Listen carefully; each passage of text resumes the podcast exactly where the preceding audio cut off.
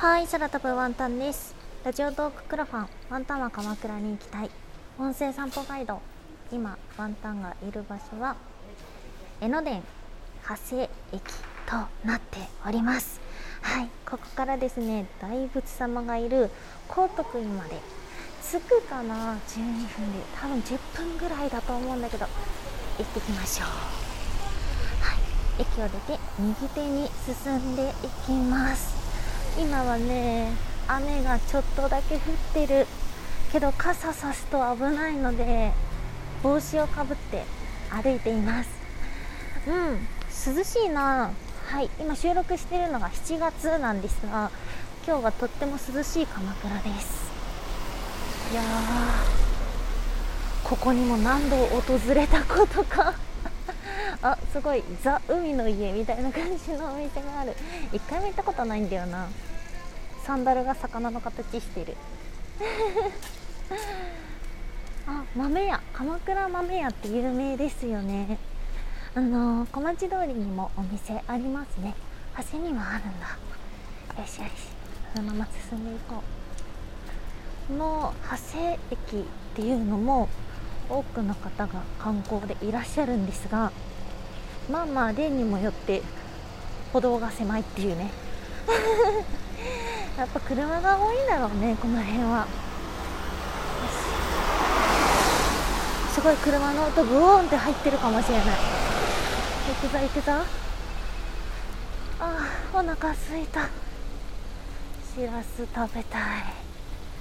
あいっぱいある鎌倉しらすのお店。何箇所かで食べたけどまだまだ食べたいな。ちょっと小走り。あオッケーオッケー。おお交差点があって長谷観音前。はいということで左手に曲がったら長谷寺があります。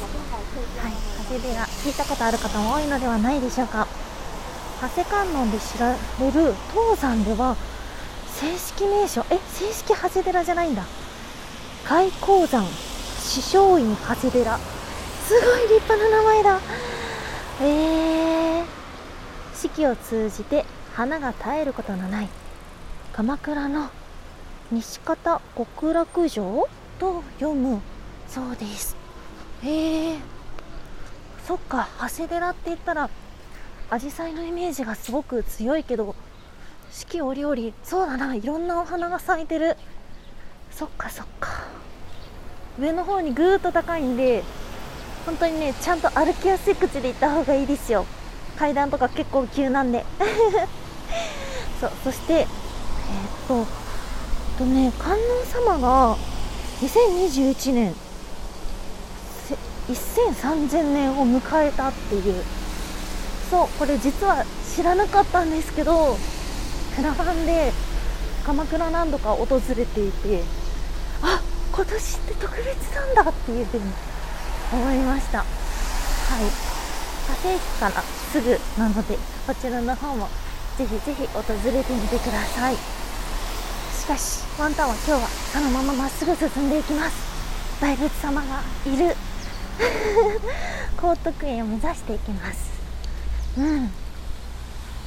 見たことあったのかな？もしかしたら小学校の時にちょっとだけ神奈川県住んでたことがあるんでその時に見ていたのかもしれない。けど全然覚えてない。そっか。高徳院1252年に建てられた。けどその後大仏殿は台風や大津波で一度壊れてしまって室町時代末頃に今のロザの大仏になったそうです。うーん。創建が始まった当時の事情は不明な部分が多くえー、未だに連携作者の特定すら至っていない。そうなんだ。えー、高さ11.36メートル。座台を含めると13.35メートル。へえ顔の長さ2.35メートル。そんなの調べたんだ。調べるよねでも。そう。大仏様は本来大仏殿の中に安置されていた。けどもそっかそっか台風とかで壊れてしまって今の外に置いてある形になったのかな。鎌倉大仏の周辺にはかつて存在していた。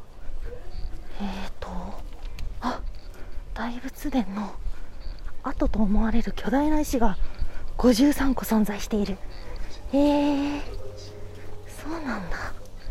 うんうん。1335年の太平記の中に強風で大仏殿が崩壊した旨の記載がある。そっか。鎌倉の大仏様ワンタンは関西なんで、まあ、大仏でやったら奈良の大仏を思い出すんですがそれよりも少し小さいサイズということですね。お見えてきた。はい。どうですか？意外と近いでしょ？あめっちゃ近いじゃん。ほらまだオープンだよ。でも結構早歩きで歩いてきたから。ちょっとまだついてないっていう人もいるかもしれない。れっぽいお土産屋さんもある。刀とか置いてる。修学旅行生が好きそうだ。えー、はい着きました。バス停も目の前にはあります。旗サブレーのお店だ。ああとお蕎麦のお店がある。よきよきへえ午前8時から午後5時まで。8時からやっているんだ。でもお参りってやっぱね朝早いうちにするのがいいって言うよね。ワンタンも今日は早起きして朝一鎌倉に来ました、はい、大きな門がある。仁王像だ。仁王像なのかな？わかんないや。そしてくぐり抜けた。に入り口があってそして先に進んでいくと大仏様がいらっしゃいます。はい。大仏様のねあの草履とか飾ってあるんですよ。めっちゃでかい。あとはこのコロナ前だったら中に入れるようになっていたようなんですが今こうした時期なので中に入ることはできません。ただ大仏様の後ろ姿を見ることができます。ワンタンがこの間撮影に行った時はね背中が開いてた。パカーンって。いつか中に入ってみたいな。はいということで到着いたしました。お聴きいただきましてありがとうございます。ではいってらっしゃい。以上空飛ぶワンタンでした。